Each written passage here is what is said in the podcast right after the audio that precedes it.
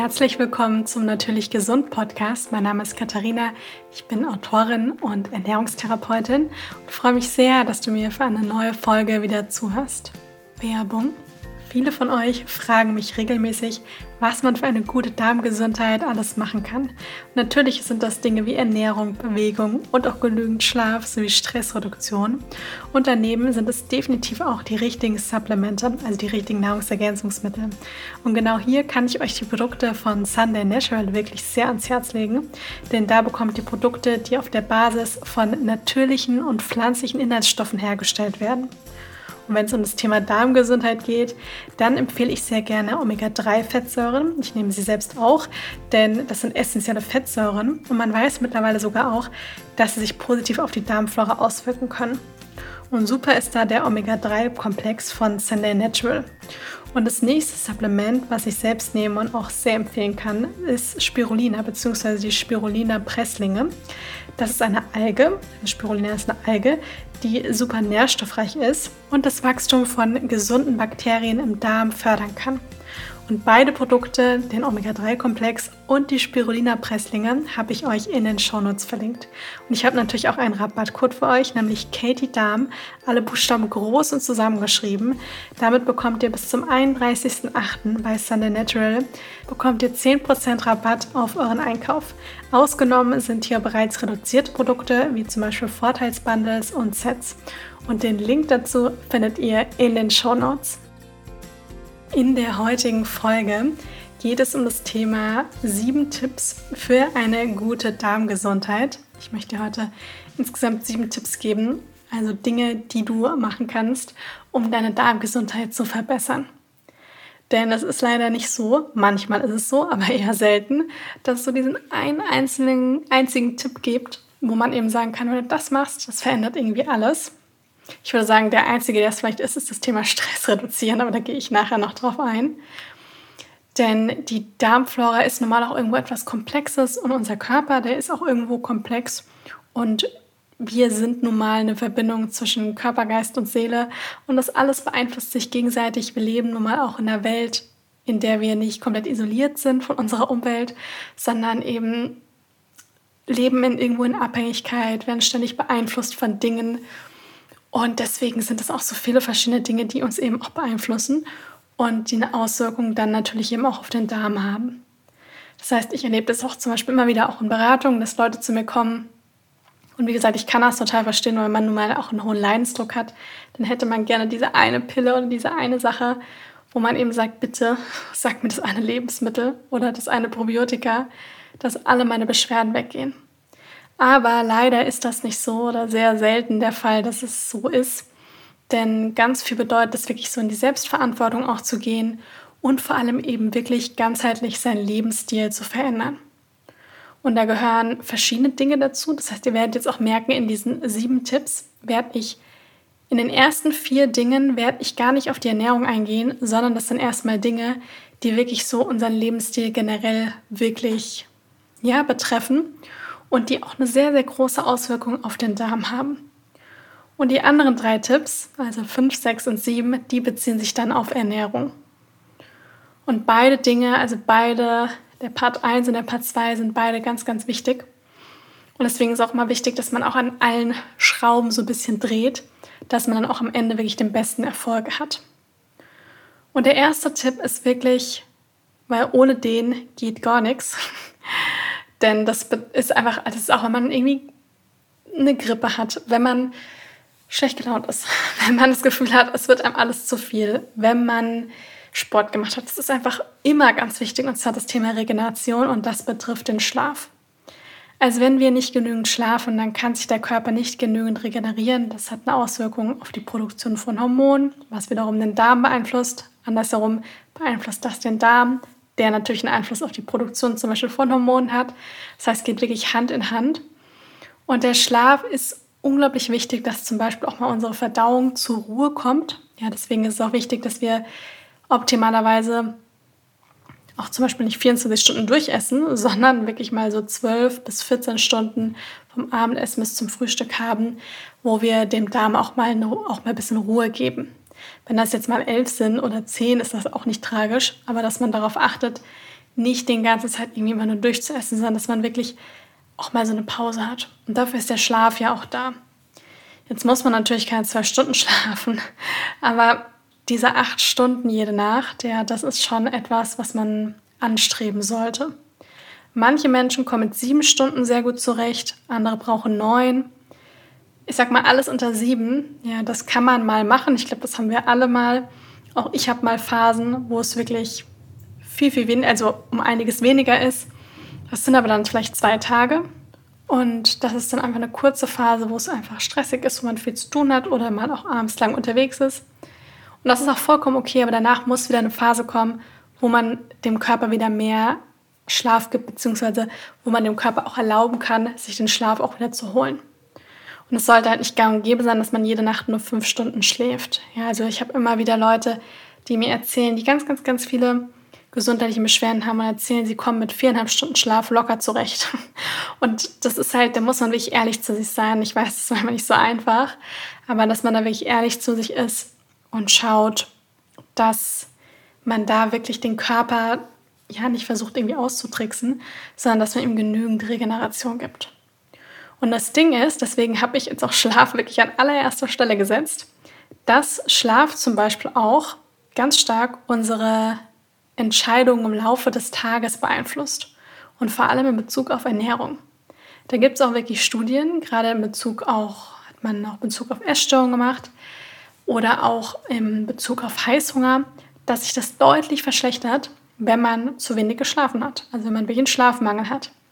Man hat dann einfach viel mehr Heißhunger auf wirklich sehr kalorien-, nährstoffdichte Sachen, ja, also wirklich gerade die Kombination aus Fett und Zucker, vor allem eben am Nachmittag, wenn man zu wenig geschlafen hat. Das heißt, wenn man jetzt merkt, man hat irgendwie mit dem Gewicht zu kämpfen oder man hat ständig Verdauungsbeschwerden, ja, oder man ist immer angespannt, sich wirklich in erster Linie mal zu fragen, gebe ich meinem Körper genügend Zeit zu regenerieren?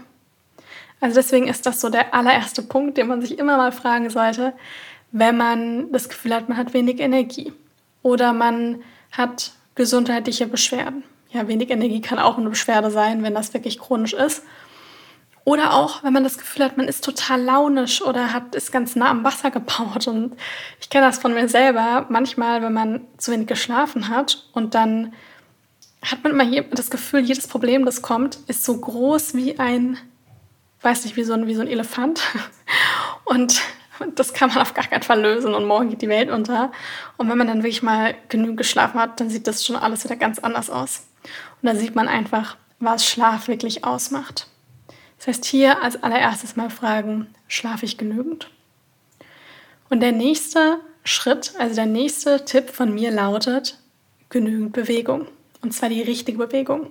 Denn tatsächlich, gerade in Bezug auf die Darmgesundheit, ist es so, dass wir jetzt nicht sagen können, je mehr Sport du zum Beispiel machst, desto besser. Könnte man jetzt erstmal meinen, ist doch super, ganz, ganz viel Sport zu machen. Oder viele verbinden ich sage jetzt mal so, ganz extreme Marathonläufer oder Extremsportler denken immer viele so, boah, die sind ja so fit und so gesund, so nach dem Motto, dass die diese Extreme machen können. Und wenn man da seinen Spaß dran hat und eine Leidenschaft hat, um Gottes Willen, ich möchte das gar, auf gar keinen Fall verurteilen, aber ich meine nur, dass man so versteht, dass das nicht gleich super gesund bedeuten muss. Denn man weiß zum Beispiel, dass dieses Leaky Gut Syndrom, also diese löchrige Darmschleimhaut, dass das deutlich zunimmt, wenn man zum Beispiel Extremsport macht. Ja, es gibt auch, allseits bekannt sind auch so diese Läuferdurchfälle und so weiter. Das sind halt einfach Dinge, gerade dieser Extremsport, der stresst den Körper ungemein. Und dieser Stress hat eine ganz große Auswirkung auf die Darmflora.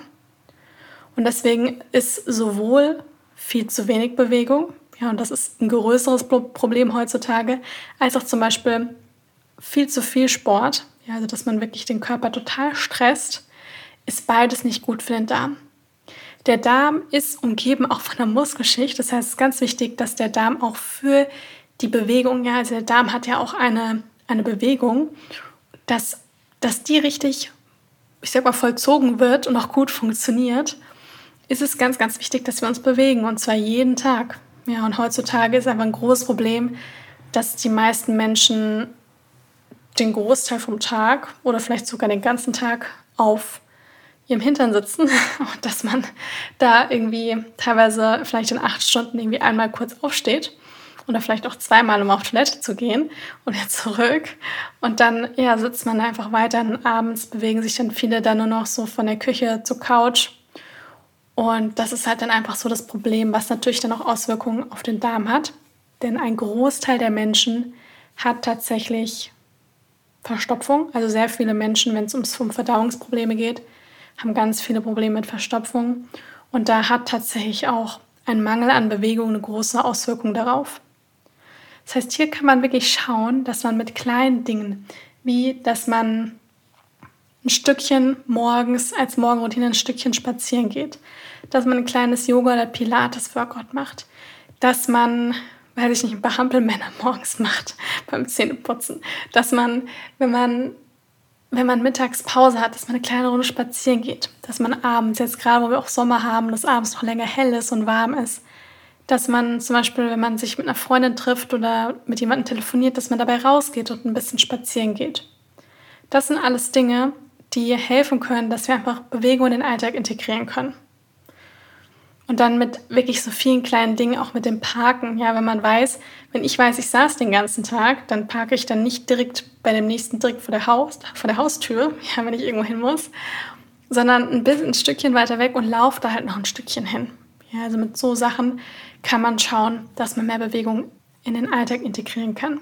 Wenn man aber jetzt weiß, und auch hier ist es wichtig, dass man sich selber gut kennt, hm, ich bin eher derjenige oder diejenige, die zu extrem neigt und die vielleicht oder der oder die sich eher zu dem Extremsportler neigt, ja, und halt ganz, ganz, ganz viel ja, High-Intensity-Training macht, ganz viel Spinning, eineinhalb Stunden Joggen geht und so weiter, dass man vielleicht eher sagt, hm, ich merke schon, eigentlich ist das gar nicht so das Richtige für mich. Oder vielleicht kann ich einfach mal schauen, dass ich es einfach nur reduziere und ein bisschen sanftere Dinge wie Spazieren gehen, Yoga oder Pilates, ja, dass man sowas integrieren kann. Da ist dem Darm, ist dem Darm dann wirklich auch schon sehr geholfen. Und der dritte Tipp von mir, und ihr werdet merken, das hängt natürlich auch hier alles miteinander zusammen, ist wirklich die Stressreduktion. Das Schöne ist, dass wenn wir genügend schlafen, und wenn wir uns bewegen jeden Tag, dann haben wir hier schon Stressreduktion praktisch mit, mit drin. Ja? Wenn man aber zusätzlich noch vielleicht einen Job hat, der sehr, sehr stressig ist oder im Familienalltag super viel Stress oder andere auch belastende Situationen, man merkt einfach, oh, also ich muss noch irgendwas für mich tun oder ich sollte vielleicht irgendwas für mich tun, weil ich so eine ständige innere, innere Unruhe spüre, so eine innere Unsicherheit vielleicht auch und mich so die kleinsten Situationen im Leben einfach stressen. Ja, ich denke, Stress ist vollkommen normal und Stress ist bis zu einem gewissen Grad ja auch gesund. Ja, also kann ja auch total gesund sein für uns. Aber wenn das halt zu einem Dauerzustand den ganzen Tag lang wird, ja, und viele Menschen, wenn man den so, der, gerade wenn man auch in der Stadt vielleicht lebt, wenn man den ins Gesicht guckt, viele, denen steht die Panik und der Stress gerade zum Gesicht stehen, wenn sie auch einfach nur die Straße lang laufen. Und die meisten Menschen merken es oft gar nicht, weil sie so, so Autopilot-mäßig, also die ganze Zeit in ihrem Programm eben drin sind. Man merkt es dann oft aber, wenn man zum Beispiel dann Verdauungsbeschwerden hat oder weil einem die kleinsten Dinge ganz, ganz viel Stress bereiten.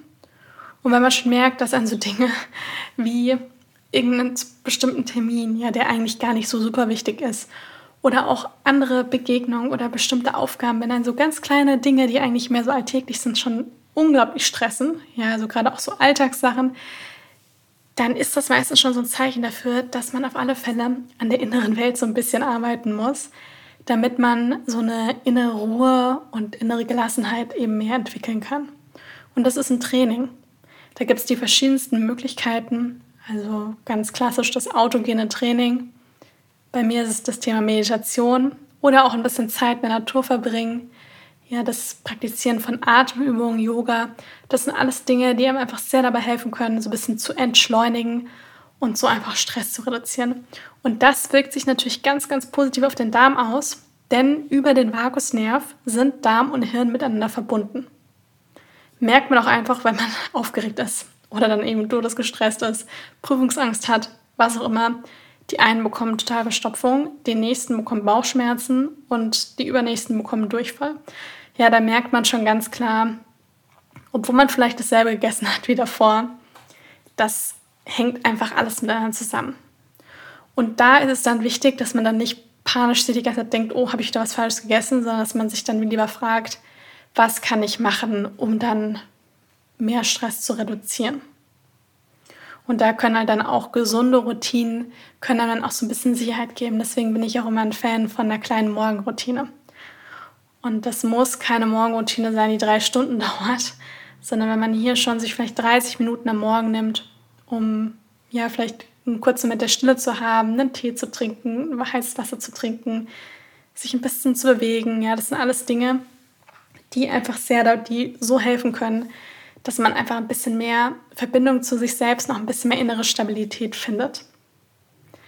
Der vierte Punkt, der hat tatsächlich auch eine große Auswirkung auf die Darmgesundheit. Ich würde jetzt gar nicht unbedingt sagen, jetzt so die Bakterien an sich, also wirklich die Darmflora an sich, aber unser Befinden in Bezug auf zum Beispiel einen aufgeblähten Bauch oder auch Bauchschmerzen, all diese Dinge.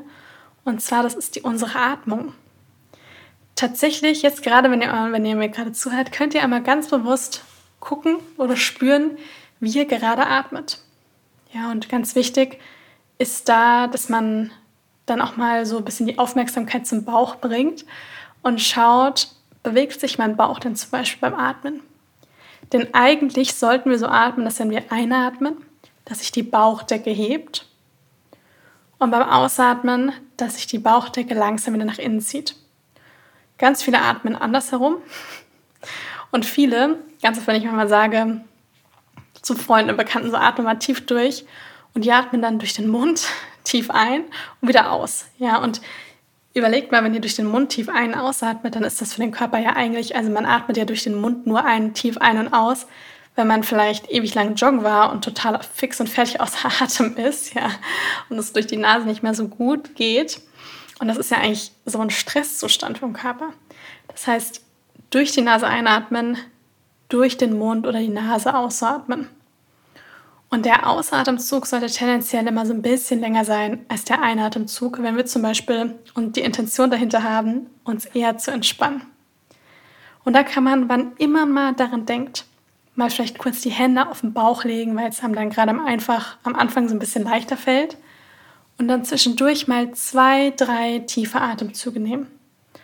Vielleicht kann man sich auch irgendwo eine kleine Notiz hin tun, dass man dann hier Atmen drauf schreibt, wo man öfters am Tag mal vorbeigeht.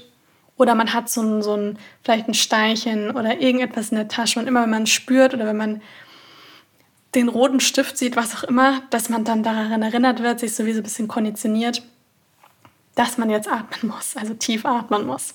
Atmen tun wir ja alle hoffentlich immer. Aber die Frage ist halt, wie man atmet. Und das Erste, was sich auch verändert, wenn wir zum Beispiel gestresst sind, also in Stresssituationen, ist unser Atem. Und das hat Auswirkungen auf den Parasympathikus und Sympathikus, also wirklich unser Nervensystem. Und wenn wir zum Beispiel immer ganz verspannt sind, das heißt zum Beispiel nur in den Brustkorb atmen, wenn man jetzt mal probiert, wirklich bewusst nur in den Brustkorb zu atmen, vielleicht musst du es gar nicht probieren, sondern machst es immer automatisch, dann wirst du merken, dass du, damit du überhaupt in den Brustkorb nur atmen kannst, musst du deinen Bauch anspannen. Und wenn man den ganzen Tag mit einem angespannten Bauch durch die Gegend läuft, dann sorgt das natürlich auch für eine Muskelverkrampfung. Und das kann dann natürlich auch zu einem aufgeblähten Bauch einfach zu viel Härte, also wenig was mit Loslassen zu tun hat, sondern ganz viel mit Festhalten und mit Anspannung einfach zu tun hat. Und das kann natürlich dann zum Beispiel auch zu Bauchschmerzen führen. Das heißt, hier und gerade wir Frauen, ja, und ich kann es natürlich total verstehen, dass man immer gerne den Bauch einziehen möchte. Ja, der Bauch sollte nicht so, ja, nicht so aufgebläht sein und der sollte schön flach sein. Und was man hier schon mal auch gut machen kann, ist, dass man einfach Klamotten trägt, die nicht immer so hauteng sind, dass man das Gefühl hat, man, ich meine, man muss den Bauch so oder so nicht einziehen, aber es fällt einem leichter, wenn man nicht immer so hautenge Sachen anhat, sondern so ein bisschen lockerer, weil man dann auch einfach mehr Raum auch zum Atmen hat. Das heißt, schau hier wirklich mal, wie du atmest. Und wenn du zum Beispiel schon den Tag damit startest, dass du dir zwei Minuten am Morgen Zeit nimmst beim Meditieren, dass du dich zum Beispiel mit deinem Atem verbindest, dann fällt es dir auch den Rest des Tages leichter, immer wieder auch dich mit deinem Atem zu verbinden und darauf zu achten. Das heißt, wir können jetzt nochmal alle gemeinsam einen tiefen Atemzug nehmen. Das heißt, tief durch die Nase einatmen und durch den Mund ausatmen. Und der Bauch zieht sich dabei schön nach innen und die Schultern sind ganz entspannt. Der nächste Punkt, der nächste Tipp, der fünfte Tipp, der bezieht sich jetzt auf Ernährung. Also die folgenden drei Tipps, die jetzt noch kommen, die beziehen sich auf Ernährung. Und der erste Tipp, bevor ich jetzt hier auf Ballaststoffe und was man noch alles machen kann eingehe, ist wirklich, dass man schaut, dass man eine einigermaßen naturbelassene Ernährung hat. Der Hintergrund ist einfach, dass heutzutage viele Lebensmittel, sogar leider der Großteil der Lebensmittel, den wir so im Supermarkt finden, einfach sehr stark industriell verarbeitet ist. Verarbeitet ist. Und mit naturbelassenen Lebensmitteln meine ich jetzt nicht, dass man Rohkost, Rohkostler werden muss und nur noch Smoothies und Salate und rohes Obst und so weiter isst.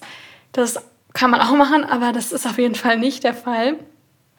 Denn es geht mir vor allem um wirklich Fast Food, um diese ganzen abgepackten Lebensmittel, ja, die wir halt da so finden Süßigkeiten, ja, die viele von den ganzen Riegeln und so weiter, das sind eben alles Dinge, die halt einfach sehr stark verarbeitet sind. Und man kann es auch gut auch an den Zutaten erkennen. Ja, also wenn da jetzt, mh, hm, sagen wir mal, zum Beispiel auch ein Fruchtmus, ja, was irgendwie nur aus Apfelmark und Birnenmark und Bananenmark besteht, ja, dann ist das natürlich auch ein bisschen verarbeitet, weil es ist nicht mehr die Banane und der Apfel oder die Birne an sich roh. Aber es ist natürlich bei weitem nicht so stark verarbeitet wie wenn ich jetzt etwas vor mir habe, wo noch Konservierungsstoffe zugesetzt sind und noch zugesetzter Zucker und vielleicht noch ein bisschen Weizenmehl drunter gemischt zum Binden und so weiter. Ja, das heißt, hier ist immer wichtig, auch die Zutatenliste zu lesen und überwiegend auch Lebensmittel einzukaufen, die in ihrer Ursprungsform praktisch so ein bisschen sind. Das heißt, natürlich das Obst und Gemüse, Hülsenfrüchte, Vollkorngetreide. Ja, eine Packung Reis kauft, dann ist da ja nur Reis drin, ja, oder Haferflocken all diese Dinge, Nüsse, Saaten und so weiter. Und das Problem ist halt einfach bei diesen stark verarbeiteten Lebensmitteln, ist nicht das Problem, dass jetzt nicht mehr Obst und Gemüse sind, sondern dass halt da einfach Konservierungsstoffe, Geschmacksverstärker einfach zugesetzt sind. Meistens, ja. Und das sind einfach Dinge, die dem Darm nicht gut tun, vor allem unserer Darmschleimhaut. Ja. Die reizen die Darmschleimhaut. Und das hat natürlich dann auch wieder Auswirkungen auf die Bakterienbesiedlung. Und davon wollen wir einfach wirklich möglichst wenig Reizstoffe wirklich auch in der Ernährung haben.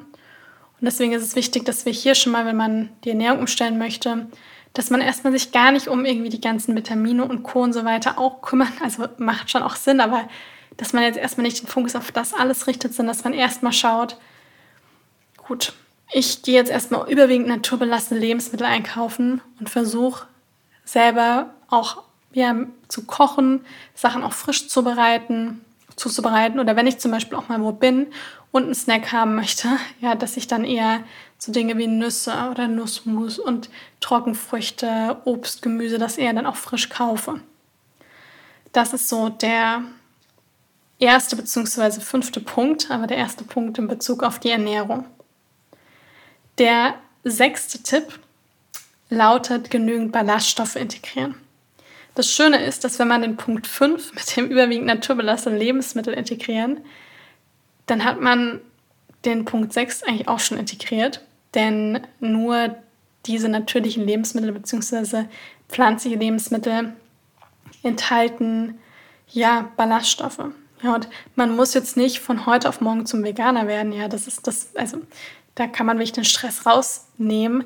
Aber auch wenn ich zum Beispiel jetzt in den Bioladen gehe und mir da einmal die Woche einen, also ich nicht, aber für zum Beispiel, und man da jetzt ein Stück Fleisch kauft, dann ist es natürlich tausendmal besser, wenn man dann wirklich ein Fleisch kauft, das nicht schon eingelegt ist, voller mit Marinade, die Zucker und Konservierungsstoffe und so weiter enthält und dann auch noch von einem Fleisch, was dann irgendwie ganz viele Runden Antibiotika-Einnahmen hinter sich hat, ja, also das Tier sondern dass man da dann auch eher schaut, dass es etwas in Anführungsstrichen naturbelasseneres ist.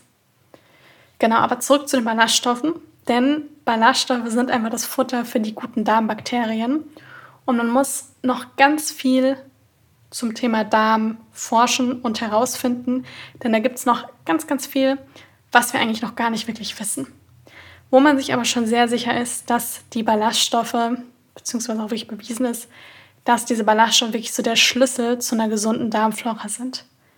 Und die finden wir eben nur in Obst, Gemüse, Vollkorngetreide, Hülsenfrüchte, Nüsse, Kerne und so weiter. Ja, also wirklich nur in naturbelassenen Lebensmitteln.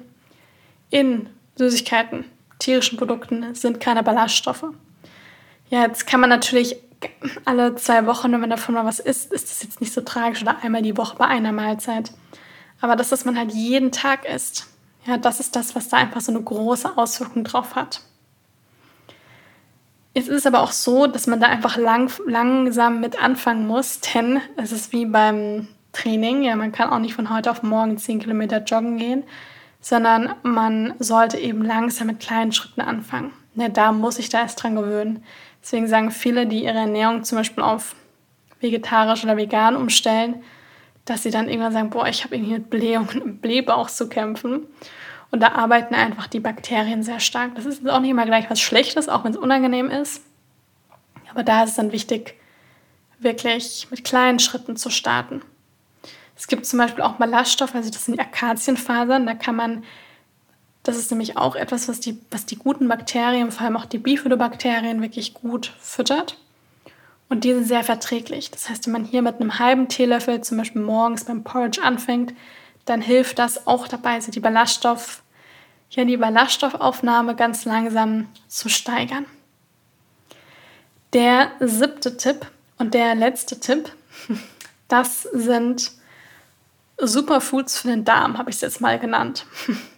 Das können einfach verschiedene pflanzliche Dinge sein, die den Darm so ein bisschen pimpen, beziehungsweise die ihm gut tun. Und da gibt es ganz, ganz viel. Ja, also da könnte ich jetzt noch zehn weitere Podcast-Folgen zu machen, weil es einfach da so, so viel gibt. Und ich sage mal, auch für jeden ist da irgendwas dabei. Da gilt es auch wirklich so ein bisschen auch auszuprobieren. Ich sage mal so, der Top-Tipp sind sicher Milch, also Milchsäurebakterien, gute Bakterien in Form zum Beispiel von fermentierten Lebensmitteln. Also täglich etwas Fermentiertes in der Ernährung zu haben, macht auf jeden Fall Sinn. Zum Beispiel so eine Gabel frisches, rohes Sauerkraut oder Kimchi. Man kann auch pflanzlichen Joghurt selber machen, zum Beispiel einen Sojajoghurt mit einfach Bakterienkulturen. Man kann ja Sauerteigbrot machen. Ja, es gibt ja die verschiedensten Dinge. Und da kann ich immer nur empfehlen, sich wirklich mit dem Thema Fermentieren auch so ein bisschen zu beschäftigen und was man eben auch machen kann, das sind auch nochmal eine andere Art von Bakterien, sind Probiotika. Ja, aber ich würde jetzt nicht sagen, man muss, jeder muss Probiotika nehmen und einfach so einschmeißen. Ich persönlich nehme phasenweise immer wieder Probiotika, weil ich auch merke, es tut mir sehr, sehr gut. Mm, wechselt aber auch immer wieder mal so ein bisschen, also habt da nicht dieses eine Produkt, sondern probiert auch immer wieder so ein bisschen aus. Und da sind einfach auch viele gute Bakterien, die dem Darm sehr, sehr gut tun können. Superfoods für den Darm, da ziehe ich aber auch so Dinge wie zum Beispiel Spirulina. Also das ist diese Alge, wo man auch herausgefunden hat, dass die eben auch die Darmflora so ein bisschen füttern kann. Aber auch so Sachen wie so bestimmte Heilpilze, wie zum Beispiel Chaga oder Reishi, das sind auch alles Dinge, die die Darmflora positiv beeinflussen können. Auch bestimmte Dinge wie Bitterstoffe, ja, verschiedene Kräuter wie Löwenzahn, ja, Endivien oder Enzian. Ja, da gibt es die verschiedensten Dinge, die man auch zu sich nehmen kann. Und da kann ich nur empfehlen, einfach ein bisschen ausprobieren, ja, neugierig zu bleiben. Ich bin da auch, also in meiner Küche, ich habe ständig alle möglichen Kräuter, verschiedene, ja, naturbelassene Supplements und Co., die ich einfach immer wieder ausprobiere, weil ich das auch spannend finde und immer auch schaue, was kann ich vielleicht dann noch machen, damit ich mich noch besser fühle oder meinem Darm auch was Gutes tue. Und hier versuche ich auch einfach mal gut auf meine Intuition auch zu hören und oft ist es auch so, ich habe manchmal auch was da stehen und dann läuft man da immer wieder dran vorbei und dann merke ich manchmal so, mich zieht es da so richtig hin. Also ich merke einfach, jetzt tut es mir zum Beispiel gut, einige Spirulina-Presslinge zu nehmen. Ja. Und beim nächsten ist es mal eine Zeit lang, ja, so Dinge wie zum Beispiel Chaga zu nehmen, ja, mir so ein Chaga-Latte zu machen. Also da gibt es wirklich die verschiedensten Sachen und wenn man mit der Ernährung, Stressmanagement, Bewegung, mit Schlafen einfach gut auf sich achtet, dann findet man auch einen besseren Weg auch zur eigenen Intuition. Und dann spürt man auch mehr, was einem gut tut und was nicht. Und ist da auch entspannt und kann da einfach so ein bisschen experimentieren. Das waren meine sieben Tipps für eine gute Darmgesundheit. Ich hoffe sehr, dass ihr davon einiges mitnehmen konntet. Ich fasse jetzt noch einmal kurz zusammen. Und zwar der erste Tipp lautet genügend Schlaf. Der zweite Tipp genügend Bewegung. Der dritte Tipp, Stressreduktion. Viertens, die richtige Atmung. Fünftens, naturbelassene Lebensmittel. Sechstens, Ballaststoffe. Und siebtens, ich sag mal in Anführungsstrichen, Superfoods für den Darm. Wenn euch die Folge gefallen hat, dann freue ich mich riesig, wenn ihr mir eine Bewertung da lasst. Und ansonsten hoffe ich, dass es euch gut geht. Und bis zum nächsten Mal.